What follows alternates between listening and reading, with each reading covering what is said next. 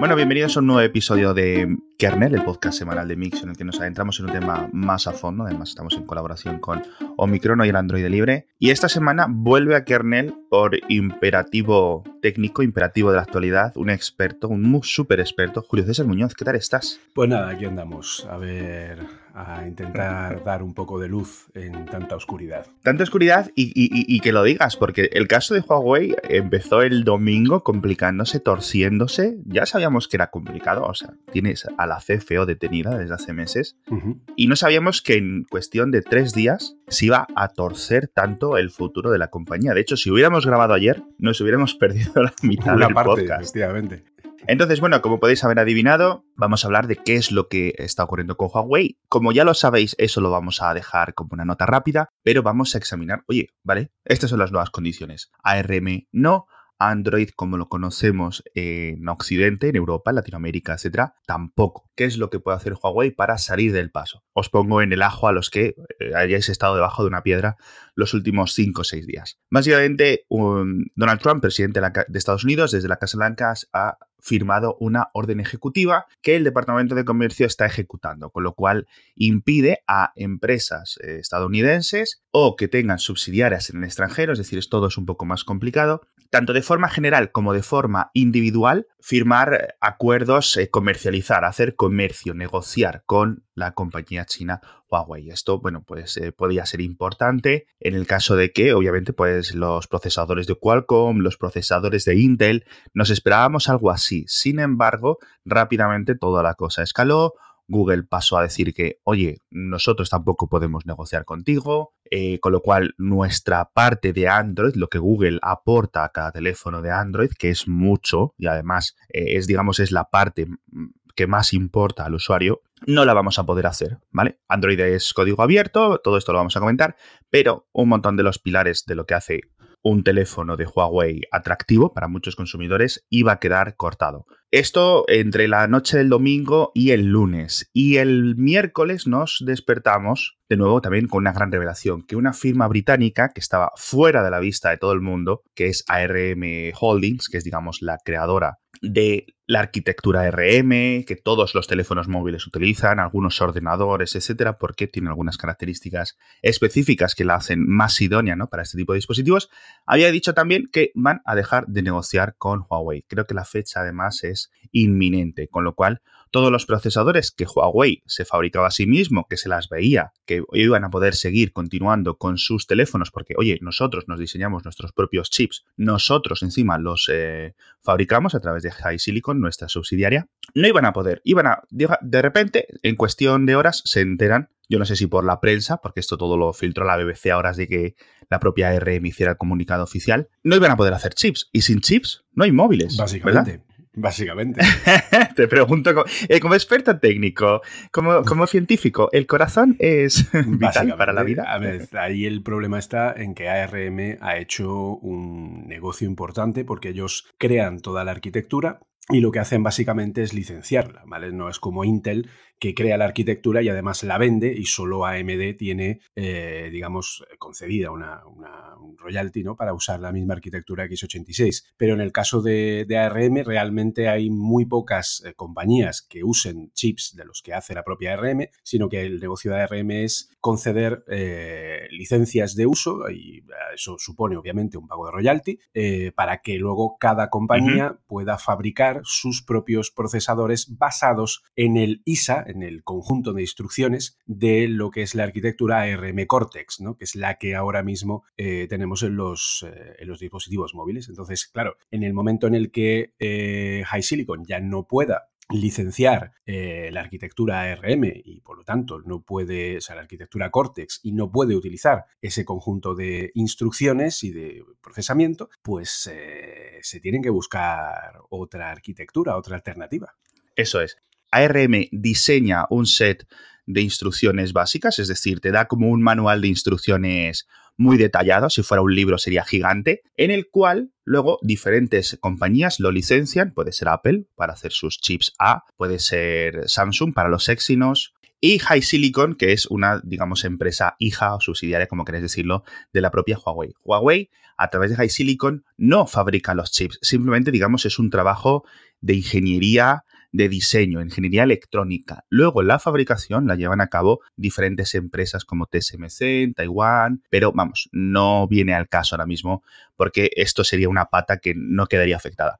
Aquí lo, lo que pasa es que lo importante aquí es entender lo que es el ISA, ¿vale? El ISA es eh, el conjunto de instrucciones que tiene ARM, ¿vale? Lo que es la arquitectura Cortex. Entonces, al final, todas las instrucciones que hacen los eh, dispositivos, lo que tienen es que se tienen que traducir directamente a lo que es las instrucciones del procesador, que son las instrucciones a más bajo nivel. Entonces, lo que hace Android Runtime, que es la máquina virtual que tiene las últimas versiones de Android, lo que hace es traducir a nivel binario para que en la arquitectura ARM, de todas maneras Android Runtime soporta varias arquitecturas, no solo la de la ARM Cortex, pues eh, tiene que traducir esas instrucciones en lo que es la capa binaria de lo que es la ejecución del sistema operativo y este a su vez traduce esas instrucciones a el uso de los registros, al uso de las instrucciones de bajo nivel a nivel procesador, etc. Entonces, si ya no puede utilizar esas instrucciones de bajo nivel, que para que sea una idea de la gente, no es decir un print o no es decir una instrucción que hace algo, no, o sea, son instrucciones en plan de coge este registro con un número entero y este otro registro con un número entero y aplica la operación 0x00abb, que es la suma que hace que lo que haya en el registro 1 y el registro 2 tenga un resultado en el registro 2 de la suma de ambos valores. O sea, esto es el más bajo nivel al que funciona un procesador, ¿vale? Que es a lo que al final todas las instrucciones que hay en un programa se tienen que traducir, bajando capas de traducción una detrás de otra hasta llegar al, nivel más bajo y más ínfimo, que es este de la ISA. Entonces, claro, si, la, eh, si tienen que cambiar de arquitectura porque esta ya no pueden usarla para sus propios diseños, pues eh, eso supone un problema bastante, bastante importante. Claro, porque en principio la situación, tal cual y como la comprendemos ahora, todas las negociaciones de High Silicon, cuando High Silicon dice, oye, te voy a licenciar los nuevos Cortex 76 o 77, no sé por cuál van, ¿no? Tienen como varias ramas de Cortex, los de ARM, eh, diferentes eh, estilos de procesador con diferentes objetivos, pues mucho más rendimiento, una optimización hacia un sentido, hacia el menos consumo, etcétera, reducciones de varios tipos. Bien, una vez que High Silicon le dice, oye, ok, te compro las licencias y además eh, entiendo que aparte de comprar las licencias para poder utilizarlo, tienes que comprar licencias para poder modificarlo. No, no es modificarlo, es eh, utilizarlo para luego poder crear tus propios diseños que optimicen, pero que al final todos tienen que soportar ese set de instrucciones, ¿vale? O sea, no pueden cambiar. De hecho, una de las cosas que, ARM defiende por encima de todo de sus propias arquitecturas es que ellos crean este conjunto de instrucciones y digamos que sabes que cuando lo respetas, todo lo que hagas alrededor de eso va a funcionar al final, ¿no? Es como seguir ese estándar. Es como una expansión. Exacto. A pesar de que hay alguna gente, por ejemplo Apple, eh, crea de vez en cuando sus propias mm, pequeñas variaciones del set e incluye instrucciones que no están en el estándar ARM, pero claro, ellos se lo pueden permitir porque sus chips solo se usan en sus propios eh, dispositivos, pero eso en el caso de, de Huawei no sucede. Eso es. Y esto es lo que hace diferente que un procesador ARM eh, diseñado por Samsung, la palabra clave es diseñado, no creado, eh, sea, diseñado, sea diferente de uno diseñado por iSilicon, bajo la marca Kirin, uno diseñado por Qualcomm, bajo la marca Snapdragon, etc. Y ahí están los diferentes eh, rendimientos, las diferentes capacidades, las diferentes medidas y cosas que luego puede hacer al fin y al cabo el smartphone eh, con el paso de los tiempos. sí, porque luego tú puedes poner un motor neuronal, como ponen los procesadores Kirin o los de Apple o cualquier otra cosa que no tiene por qué, o sea, puede tener ahí ya tu propia eh, arquitectura de funcionamiento y tu propia forma de eh, hacer las cosas, pero al final el, el, key de la cuestión está en que todo pueda ser interpretado a nivel de instrucciones de bajo nivel por el set de instrucciones que tiene eh, los procesadores diseñados por, por, ARM. Sí, que la base sea intercompatible todo.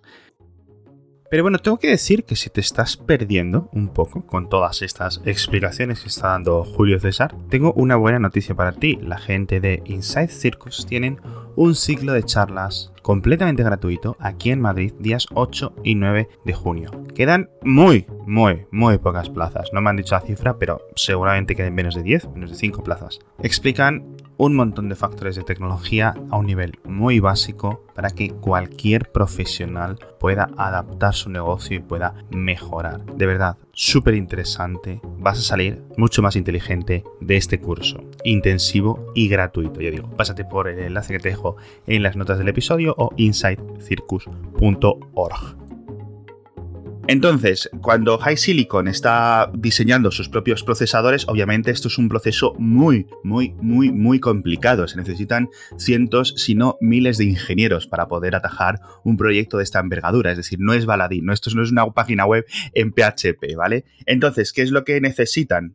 Eh, soporte, soporte de los creadores, ¿no? De los padres de cada cortex, de cada arquitectura, que es la gente de ARM. Si esta gente de ARM no está trabajando contigo, no te está respondiendo a los correos, no sabe eh, qué decirte. Y no te, y no te, claro, no te licencia y, y te dice, no, tú no puedes usarla. Con lo cual tú puedes piratear lo que quieras, tú puedes robarla. ¿Vale? Puedes robarla. Puedes asaltar las oficinas de otra empresa, por ejemplo, y robarla. A ver, ellos podrían crear su propia versión. El problema es que eh, ahora ponte a ver qué parte. O sea, no podrían venderla. Exactamente. O sea, sería más. Una de las cosas que está explicando la gente, y yo no sé hasta qué punto es eh, posible, bajo un montón de conceptos, es, ok, ¿y por qué Huawei no simplemente, por ejemplo, coge los procesadores de una empresa ajena. Mm, los de Qualcomm no, porque Qualcomm es una compañía californiana, con lo cual estaría, ya está, ya ha cortado relaciones con Huawei. Los de Apple tampoco, obviamente, por mil millones de motivos. ¿Por qué no, por ejemplo, coge los de MediaTek, que es una compañía china? ¿Por qué no, por ejemplo,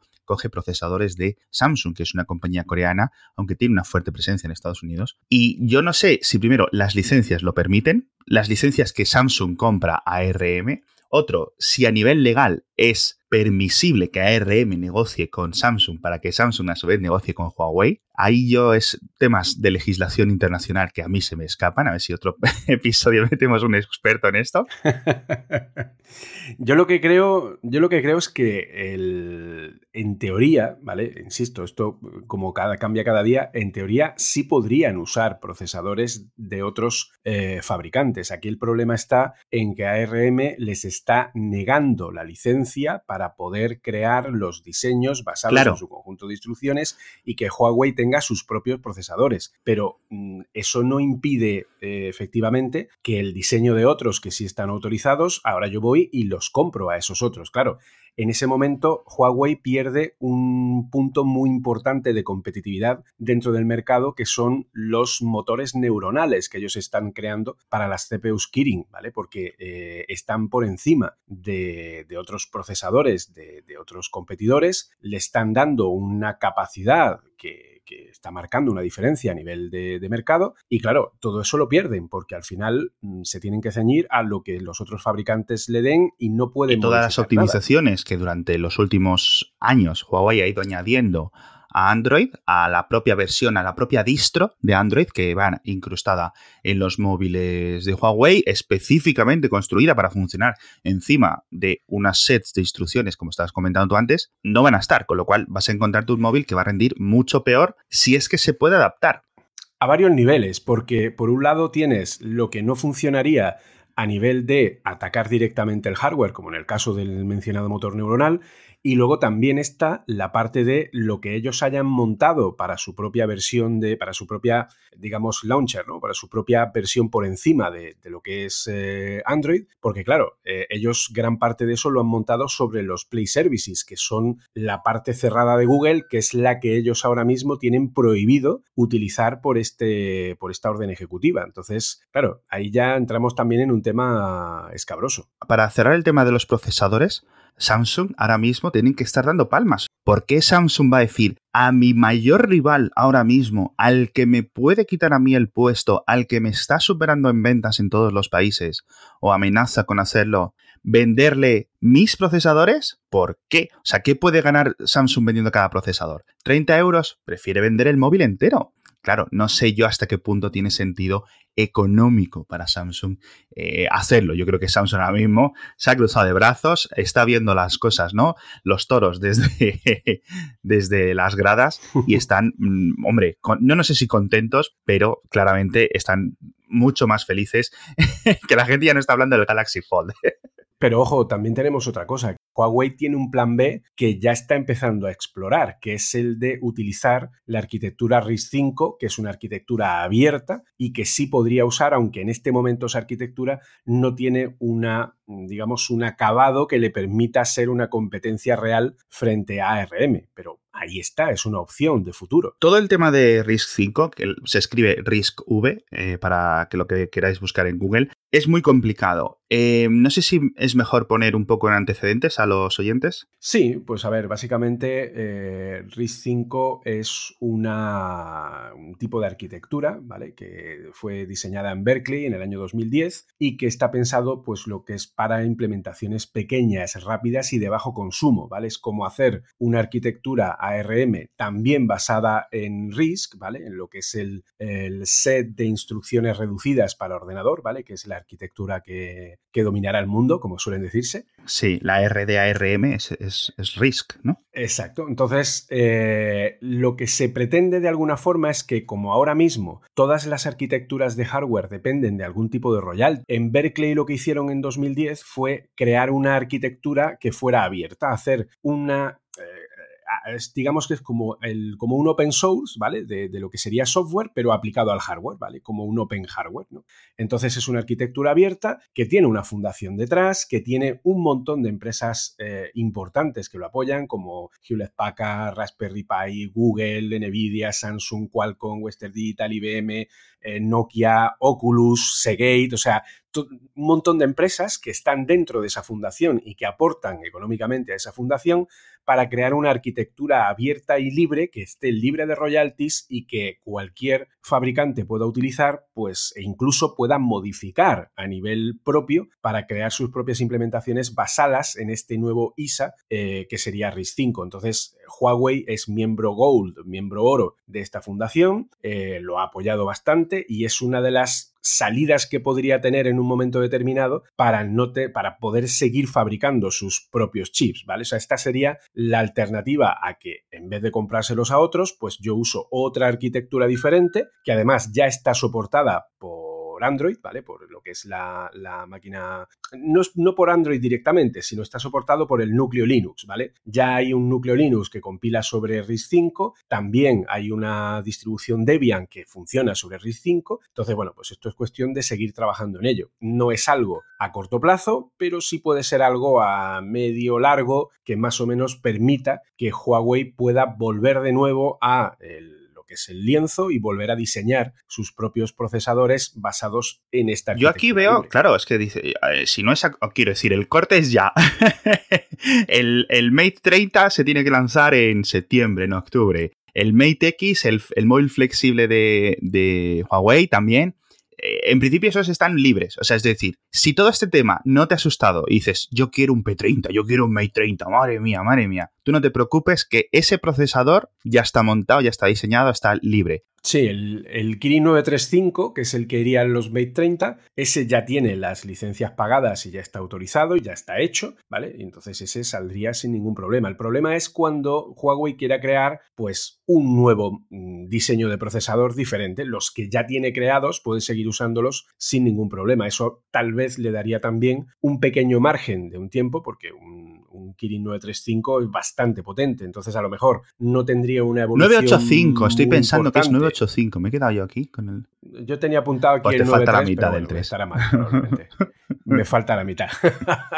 Pero bueno, el caso es que eh, como este procesador ya tiene pagada la licencia, pues podrían usarlo sin ningún tipo de problema, ¿vale? O sea, y a lo mejor durante los próximos dos años usarían los procesadores que ya tienen o si necesitan algo, comprarlo a la competencia, lo justo para invertir en RISC-V y poder, a lo mejor, esto es toda una teoría, porque ahora mismo el principal problema que tiene RISC-V es que ARM no solo diseña los procesadores, también diseña los procesadores gráficos, los Mali famosos. Entonces, esos procesadores ahora mismo tienen una capacidad, un rendimiento, un funcionamiento, una compatibilidad que las GPUs de la arquitectura RISC 5 no tienen porque aún no se ha creado un estándar que esté a la altura, ¿vale? Entonces, pero bueno, aún así ARM le ve las orejas al lobo porque eh, hace poco sacó una especie como de carta manifiesto barra pataleta diciendo pues que irse a la arquitectura abierta era un error, porque todo el mundo va a poder meter ahí mano, porque va a haber una, una desfragmentación muy importante, bla, bla, bla, bla, bla, porque la Ciertamente, ciertamente, en estas acusaciones, en estas palabras de ARM, hay algo de razón, porque dentro de, este estándar RISC 5 ya está todo el mundo intentando, bueno, este set de instrucciones a mí me sobra, vamos a hacer RISC-F, cada empresa china hará lo que le salga del pepino eh, con ellas. Sí, básicamente, a ver, esta arquitectura permite eh, crear extensiones privadas, permite crear una, mm, una ampliación del conjunto general en el que cada uno crea su propia mini versión. Entonces, claro, eso podría, pero entre comillas, eh, ARM también hace eso, porque como ya hemos comentado, Apple eh, por ejemplo, el paso de la 5 a la 6, en el caso de Apple, supuso un cambio en el que los A6 incorporaron una instrucción que en el ZRM no existía para mejorar el rendimiento de los, los equipos, ¿vale? O sea que eso Apple lo suele hacer comúnmente. Y esto de la de RISC 5, cuando hablamos de que es compatible con Android, decimos que Android se compila, es decir, puedes compilar eh, código abierto a OSP de Android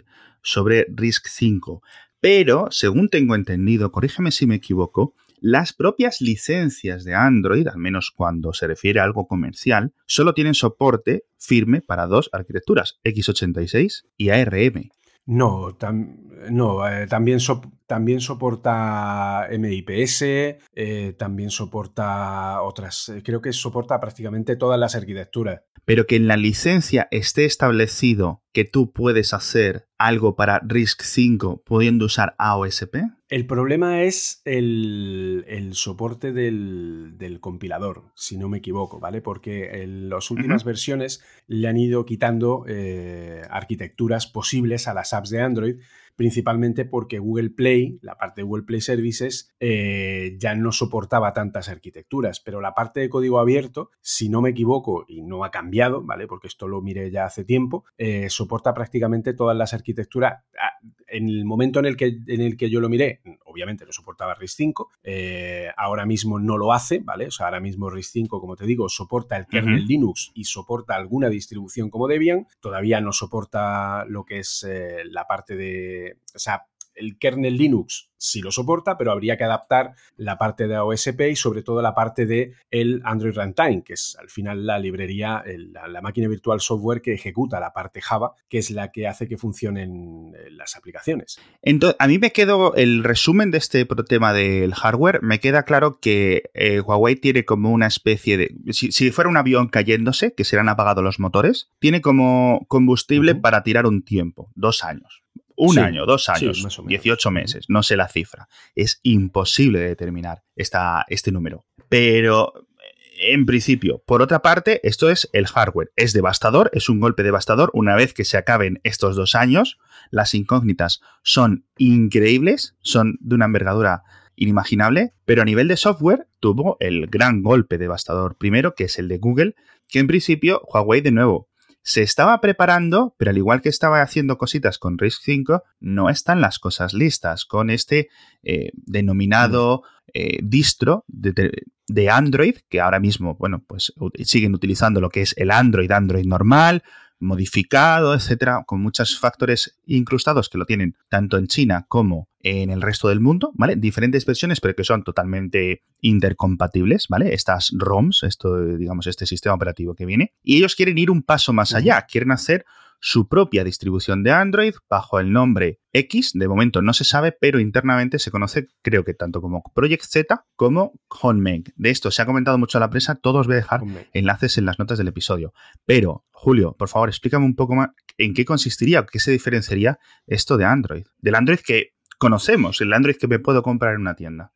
Pues a ver, básicamente esto nos lleva a hablar de lo que son las diferentes capas de funcionamiento de Android, ¿vale? Eh, Android al final, la parte más baja, la parte más pegada al hardware, es lo que conocemos como el AOSP o el Android Open Source Project, ¿vale? Que es la parte abierta, la parte libre, la parte que a pesar de la restricción de Google, Huawei puede seguir utilizando, ¿vale? Porque tiene otras licencias completamente diferentes y puede eh, coger ese código e incluso puede modificar ese código en caso de que quisiera añadirle cualquier cosa. Entonces, eh, tenemos un ejemplo muy sencillo en lo que es eh, Amazon Fire OS, que es básicamente usar el core de Android de código abierto, pero luego Amazon le ha puesto encima sus propios servicios. ¿Por qué? Porque AOSP lo que tiene es simplemente lo que es el Application Runtime, ¿vale? La ART, que es la, eh, la, digamos, la máquina virtual que ejecuta Java, tiene la parte del gestor de ficheros, las fuentes, tiene la capa de abstracción al hardware para poder controlar lo que son los dispositivos, en plan, pues, eh, cuando tú tienes que acceder, pues, a los dispositivos de audio, a la cámara, los dispositivos de conectividad tipo Bluetooth, Wi-Fi, etcétera, a la parte gráfica, la parte de interacción para lo que es eh, cualquier tipo de periférico, ya no solo la capa de, touch, sino incluso pues la entrada a redes neuronales que pueda tener el procesador, etcétera, toda la parte multimedia, el almacenamiento, todo eso forma parte de lo que es la capa de, eh, digamos, de código abierto, entre ellos el kernel de Linux, las, eh, los ajustes del sistema y luego una serie de componentes de interfaz como la barra de navegación, la barra de estado, el panel de notificaciones, que no las notificaciones, ojo, muy importante, eh, los controles de volumen, etcétera, etcétera, ¿vale? Lo que es, digamos, el esqueleto. Un sistema operativo básico. Pero el esqueleto va sin más, porque el, sistema operativo básico lo era hace años, pero Google en su estrategia, y es, estoy bastante de acuerdo con esta estrategia, ¿vale? Porque al final yo pienso que los fabricantes eh, se han, igual que obviamente Google se ha aprovechado de los fabricantes, pero los fabricantes también se han aprovechado de, de Google. ¿Cuál es el kit? El kit es que hay un montón de componentes que no forman parte del sistema operativo, pero que son necesarios para que el sistema operativo funcione, ¿vale? Entonces, todas esas partes ya no están. Esas partes Google las ha ido quitando y entonces, por ejemplo, tenemos que lo que es la búsqueda del sistema operativo ahora es búsqueda de Google y no forma parte del sistema operativo. El teclado tampoco, ya que ahora es el teclado de la propia Google.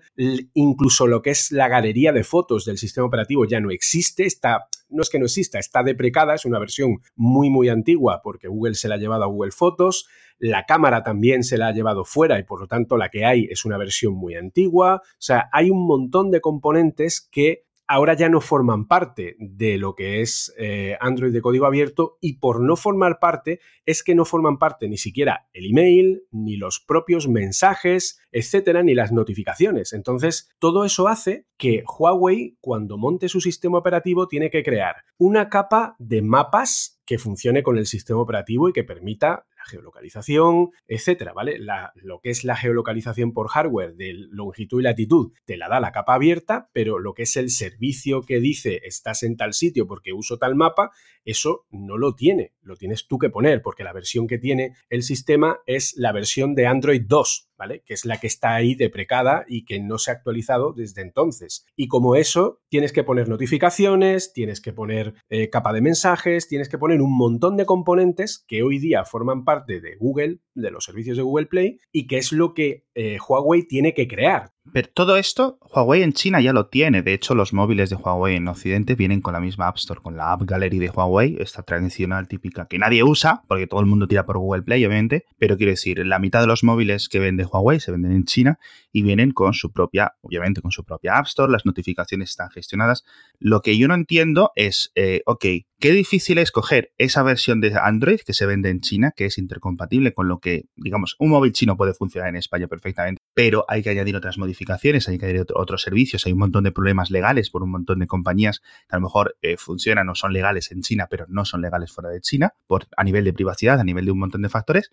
Y aparte, eh, Huawei ha trabajado en otras modificaciones y aquí podemos hablar de gustos. Pues a lo mejor no me, no me gusta comprarme un móvil de Huawei y utilizar Baidu Maps, ¿vale? Como uso en China. Pero, oye, puedo ir a una tienda de telefónica y comprarlo en el caso de que mm, corte definitivamente con Google. Es decir, esa parte está ahí. ¿Cuál es el extra? ¿Qué es lo que dicen que no está listo? ¿Qué es lo que están preparando? ¿Dónde quieren ir más allá? Es que el kit está en que cuando tú haces una aplicación para Android, no solo estás utilizando algunos componentes, algunas librerías de la capa de código abierto, sino que en la distro que tienen ahora mismo en China sí tienen la parte de Google Play Services, ¿vale? Otra cosa es que haya determinadas partes de esa parte de Google Play Services que por conveniencia propia no utilicen pero necesitan todas esas librerías porque si no, las apps de Android tal cual se programan hoy día no funcionarían porque hay muchos servicios que no tienen. Entonces, lo que las distros chinas hacen es que deciden no utilizar las apps que están unidas a Google Play Store y ellos proporcionan sus, propios, sus propias aplicaciones pues, de teclados, mapas, eh, con gestores de correos, eh, incluso pues, eh, navegadores, etcétera, ¿vale? Ellos dan sus propias aplicaciones, las aplicaciones que están prohibidas en la propia China, pero lo importante es que la, digamos que Android se divide en esas tres capas, ¿vale? Lo que es la capa de código abierto, la capa de servicios de Google Play, que es imprescindible porque, por ejemplo, una de las partes esenciales que tiene son las partes de la las actualizaciones del sistema de lo que es la interfaz o, por ejemplo, el cliente de HCP que gestiona todo lo que es la conectividad de los dispositivos, en fin, un montón de... Las notificaciones, por ejemplo, cuando una aplicación en un Android que me compro en España envía notificaciones, se envían a través de estos Google Play Services. Exacto. Entonces, eso no, podría funcionar. Pero tengo un móvil con una ROM china y está recibiendo notificaciones. Quiero decir, ya hay diferentes empresas, bien sea Huawei a través de la App Gallery, a través de sus sistemas en la nube, que se conecta y ofrece estas APIs. Claro, entonces tú ahora mismo hoy, tú abres Android Studio y es prácticamente imposible que puedas hacer una aplicación que eh, funcione en un Android de código abierto, porque te van a faltar componentes eh, a la primera de turno. Entonces, claro, el kit está en que ahora lo que no pueden hacer es usar la capa de Google Play Services. claro, no, no. Pero eso tampoco lo están haciendo en China. Claro, pero no, no, pero sí hay partes, es decir, hay partes que sí. Ah, sí hay partes a nivel de compilación, simplemente a nivel de network está apagado. exacto. Entonces, claro, porque si no, no funcionarían. Es, decir, hacer una aplicación eh, es un poco el ejemplo de, de, Amazon, ¿vale? Para que las apps funcionaran ahí, tendrían que ser completamente fuera de todas las APIs que Google está poniendo fuera, ¿vale? Entonces, claro, eso supondría que tendrías que crear una, una SDK completamente diferente, un IDE de, creación de apps completamente diferente y que los desarrolladores tendrían que crear las apps pues totalmente, o sea, de una forma completamente diferente. Una, una aplicación hecha en Android Studio, en Kotlin o lo que sea, pues no funcionaría porque está usando determinados elementos que, no son. De hecho, ahora mismo en Amazon, igual, si tú quieres hacer una app para, para FireOS, pues, eh, en fin, no puedes usar determinadas APIs o tienes que usar las APIs o las librerías de,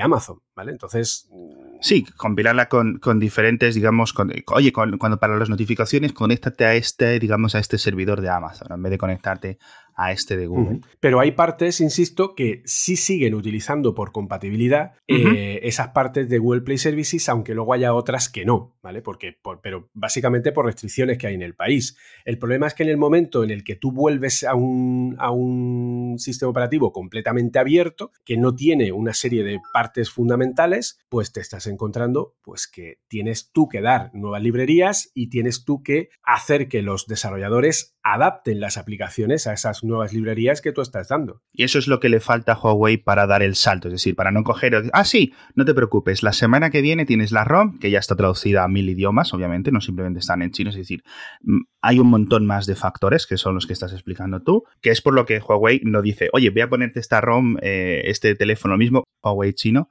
lo vendo aquí en Portugal, lo vendo en España, lo vendo en México, lo vendo en Chile. Se podría, pero le faltarían muchas cosas. Claro, lo que pasa es que esto puede ser un poco confuso, ¿vale? También hay que, tenemos que entender el tema de la legislación, ¿no? Que en China hay determinados servicios, determinadas aplicaciones que están prohibidas y por lo tanto hay determinadas apps que allí no funcionan y que no se, o sea, YouTube o la propia Google o WhatsApp, etcétera, o sea, son aplicaciones que, no se pueden utilizar. Entonces, eh, si tú estás dentro del mercado chino, ¿vale? Sí te puedes permitir tal vez crear una versión pura sobre eh, Android abierto, crear tus propias librerías, crear tu propio kit de desarrollo, dárselo a los desarrolladores y que los desarrolladores que creen apps solo para el mercado chino hagan aplicaciones para el mercado chino. O sea, eso es un ecosistema que es posible y que a día de hoy se está dando en Xiaomi, se está dando incluso en la propia, en la propia Huawei, independientemente de que las ROMs puedan llegar a utilizar determinados servicios de Google Play para, eh, de alguna forma, apoyarse o mejorar eh, lo que es el, sistema. Servicios que, insisto, no estén prohibidos por lo que es eh, la Gran República Popular. ¿no? Entonces, el problema está en cuando tú tienes que coger esa parte que está en China y que funciona y sacarla fuera. Está en el momento en el que tú le vendes a un español o a un italiano o a un francés un móvil que no tiene Google Play un móvil que no tiene WhatsApp, un móvil que no tiene YouTube, un móvil que no tiene Gmail, un móvil que... O sea, ya. El tema es complicado, a nivel de software es complicado pero factible, ¿no? Como dice Julio César, que en cuestión de meses, cierto que llevan trabajando mucho tiempo en ello, eh, tengan su propia versión independiente. Luego vamos a ver lo atractivo que es para los consumidores, que esta es la otra capa que estás explicando muy bien. Y para los desarrolladores, porque claro, tendrías que hacer versiones específicas para esos dispositivos. O sea, sería más fragmentación, que es lo que menos le hace falta a Android. Y además, por otra parte, tenemos el problema del hardware, tenemos un problema que yo creo que es mucho más difícil de solucionar. Y por un óptimo, un golpetazo final podría ser, le diga, eh, oye, Facebook, no puedes eh, compilar, no puedes trabajar con Huawei, no puedes gestionar anuncios, con lo cual Facebook, WhatsApp, Instagram mm, desaparecerían también, que para un usuario chino es indiferente, pero mm, para un usuario español, mexicano, chileno, colombiano, etcétera, que estamos aquí todos acostumbrados, ya deja de perder todo, todo el atractivo, sí. Y con este desvarío nos despedimos, con esta clase que yo creo que espero que hayáis podido eh, eh, aprender un poco más, al menos poner las cosas y las dudas que tuvierais un poco menos dudas, porque al final nada, no hay nada claro a nivel de hoy. Muchas gracias, Julio César, por volver a Kernel. Un placer, como siempre. Y bueno, pues nos vemos en el próximo episodio. Muchas gracias a todos. Un saludo.